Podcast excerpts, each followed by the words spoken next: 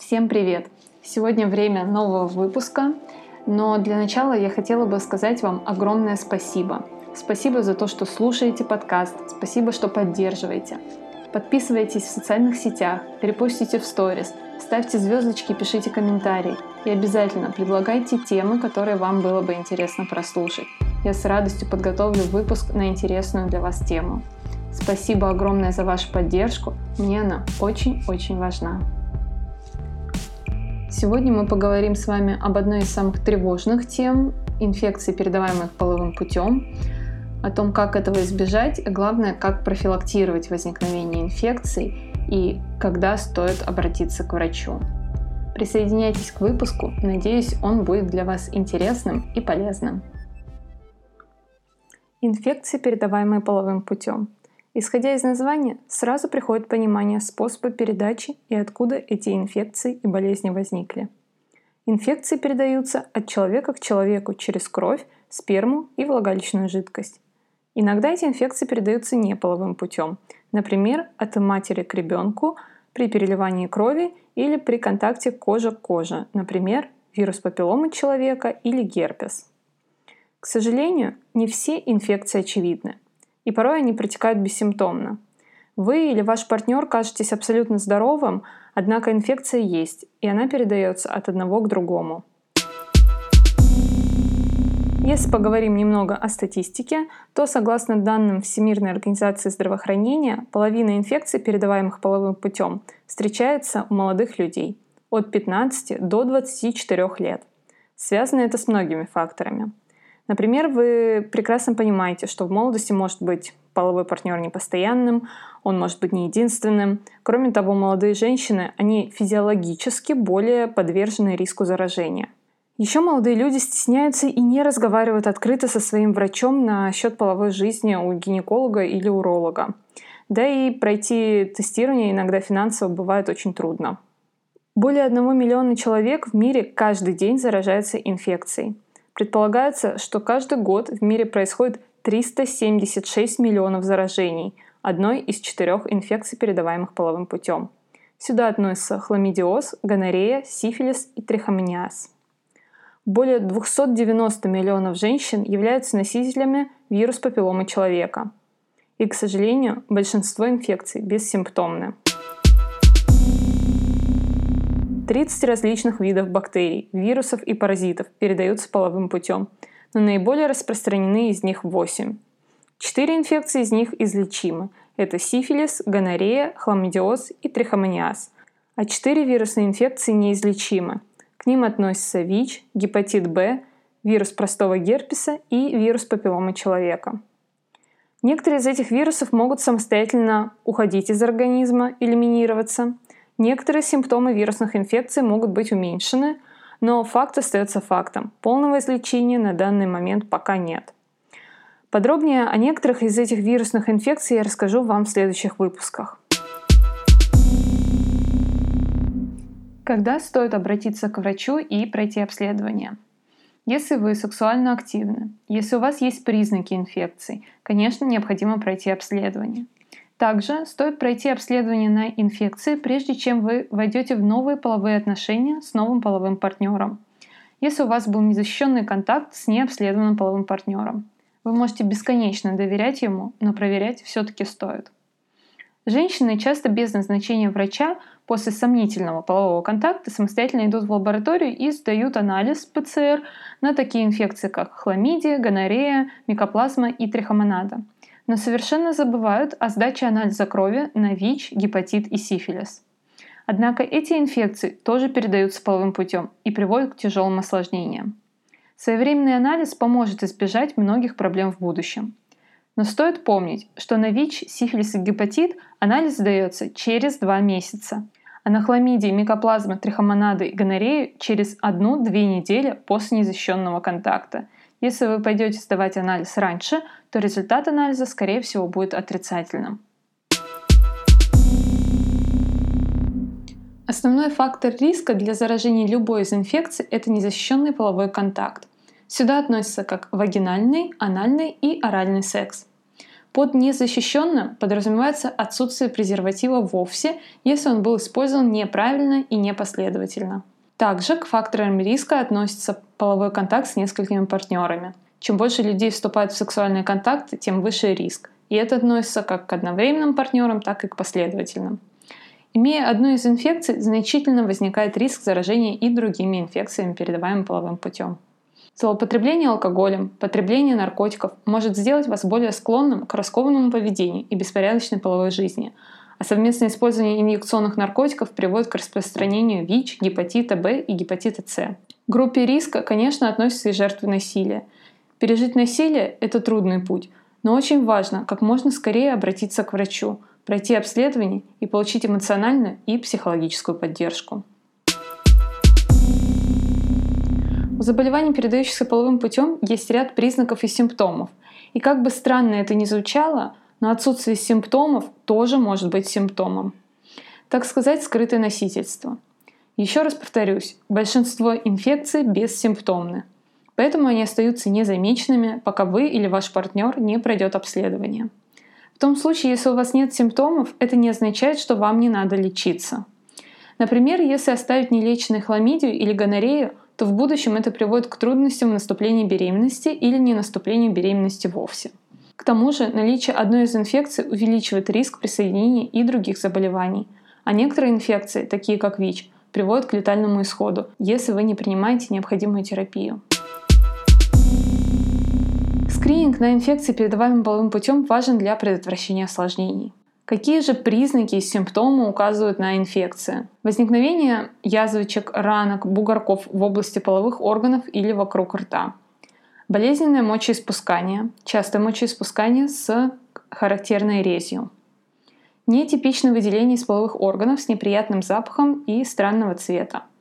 Возникновение кровянистых выделений из половых путей независимо от дня вашего цикла боль во время полового контакта, постоянно тянущая боль внизу живота, высокая температура, воспаленные или увеличенные лимфатические узлы и сыпь в области половых органов или по всему телу.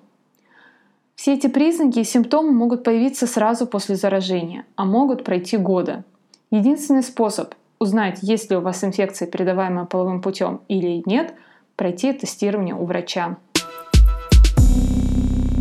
К возможным осложнениям инфекции относятся сильный болевой симптом, воспаление глаз и суставов, сердечные заболевания, воспалительные и гнойные заболевания малого таза и даже некоторые виды рака. Теперь к способам профилактики. Самый эффективный способ, конечно же, это воздержание. Нет секса, нет риска инфекций, передаваемых половым путем. Другой способ – поддерживать долгие отношения, в которых оба человека занимаются сексом друг с другом, и ни один из партнеров при этом не инфицирован и не изменяет. Проверить себя и нового полового партнера на инфекцию, передаваемую половым путем, перед вступлением в новые половые отношения – это будет очень правильный и верный путь. Используйте презерватив, новый для каждого полового акта. И не используйте масляные смазки с латексным презервативом, так как возникает риск его повреждения. Конечно, не стоит злоупотреблять алкоголем и наркотиками. Если вы находитесь под влиянием, выше шанс к более раскованной сексуальной ситуации. И обязательно разговаривайте с половым партнером. Перед сексуальным контактом убедитесь, что вы согласны и что все будет в порядке. Инфекции, передаваемые половым путем, лечить надо. Есть инфекции, которые не вызывают сомнения в лечении. Например, это хламидия, гонорея, сифилис, трихомонада – но есть инфекции, которые до сих пор вызывают сомнения у врачей-гинекологов, и обратившись к одному гинекологу, он скажет лечить, а к другому идите не беспокойтесь. Речь сейчас идет о микоплазмах и уреоплазмах. Для начала вспомним немного уроки биологии.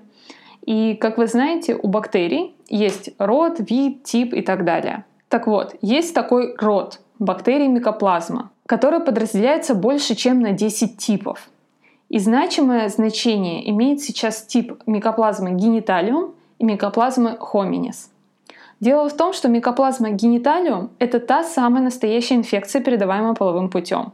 Ее надо лечить, она не должна быть в норме и не должна обитать во влагалище. Она передается от одного партнера к другому, вызывает такие заболевания, как уретрит, вагинит, цервицит. То есть есть все те признаки инфекции, что я перечисляла выше – и они могут быть при наличии микоплазмы гениталиум. Другой разговор уже про бактерии типа хоминис. Это компонент нормальной микрофлоры влагалища. Она может жить и не приводить ни к каким последствиям. До настоящего времени не получено достаточного количества данных о причинной связи генитальных микоплазм с рецидирующим, например, спонтанными абортами или невынашиванием беременности. Если женщину ничего не беспокоит, нет никаких анормальных выделений, жалоб на зуд, жжение, э, рецидивирующих циститов, э, болезненных мочеиспусканий и других признаков инфекции, то микоплазму хоминис лечить не надо. Да, иногда микоплазма хоминис участвует в развитии болезни, например, баквагеноза. Но у женщины в данном случае будут жалобы. И микоплазма хоминис может быть и агентом, который вызывает постоянный рецидивирующий цистит. То есть у женщины есть жалобы на частое болезненное мочеиспускание. Просто так лечить микоплазму и уреоплазму надо только в том случае, если есть клиническая картина и лабораторно она подтверждена. При этом исключены другие инфекции, более вероятные возбудители. Даже если анализ выявил больше нормы количества микоплазм и уреоплазм, и при этом отсутствуют клинические и лабораторные признаки воспалительного процесса, то лечение не проводят. Да, есть исключения. Показанием к проведению лечения при отсутствии любых признаков э, воспалительного процесса является э, выявление уреоплазмы и микоплазмы у доноров спермы и лиц с диагнозом бесплодия, и женщин с невынашиванием беременности и перинатальными потерями в анамнезе. В таком случае надо лечить эту инфекцию. Если нет клинических проявлений, то инфекцию данную лечить не стоит. А сейчас немного о самых распространенных мифах по поводу инфекций, передаваемых половым путем. Безусловно, топ мифа возглавляет о том, что получить инфекцию можно со стульчика унитаза в общественных местах. На самом деле это миф. О том, как получить инфекцию, я вам рассказала в самом начале выпуска. То есть это половой путь, прикосновение кожи к коже, но никак не с сидения унитаза. Другой миф – то, что вы можете заразиться ВИЧ или инфекцией, передаваемой половым путем, получив татуировку или пирсинг. Это факт. Существует риск заражения ВИЧ или другой инфекции, передаваемой через кровь, например, гепатит В или С, если инструменты, которые используются для пирсинга или татуировки, были не стерилизованы, не дезинфицированы между разными клиентами. Надо спросить сотрудников в салоне об их оборудовании и как проходит стерилизация. Следующий миф, что вы не можете получить инфекцию, передаваемую половым путем, от орального секса. Это миф. Во время орального секса вы можете передать своему партнеру свою инфекцию и получить его. Не все инфекции передаются через оральный секс, но некоторые из них. Например, если у вашего партнера есть герпес, оральный герпес – и он занимается оральным сексом с вами, вы можете заразиться герпесом в области половых губ. И последний распространенный миф о том, что девственность защищает от инфекций, передаваемых половым путем. Это абсолютный миф. Во-первых, вы не знаете, какой вид секса практиковал ваш партнер. Возможно, у вашего партнера не было вагинального секса, но при этом был оральный с кем-то и уже заражен инфекцией. Кроме того, существуют некоторые виды инфекций, передаваемых половым путем, которые передаются через кожу к коже, например, герпес или вирус папилломы человека. Даже если проникновения не было, то заражение может произойти. Важно обсудить со своим партнером всю сексуальную активность и всегда практиковать безопасный секс. Инфекциями болеют многие. Но если правильно предохраняться – следить за своим здоровьем, вовремя обращаться к врачу и проходить обследование, то этого можно избежать. Более того, инфекции, передаваемые половым путем, лечатся. Да, некоторые из них не излечиваются, но можно поддерживать хороший, качественный образ жизни. Я сейчас говорю, например, о ВИЧ. Но такие инфекции, как хламидия, микоплазма, гонорея, сифилис, все эти инфекции, они лечатся. И необходимо небольшое количество препаратов для излечения. Все инфекции требуют своевременного и адекватного лечения. И, конечно, не забывайте о способах предохранения. Спасибо, что прослушали этот выпуск. Надеюсь, вы узнали для себя новую полезную информацию. Присоединяйтесь к моему подкасту, и каждую неделю вы будете получать оповещения о новом выпуске относительно вашего женского здоровья.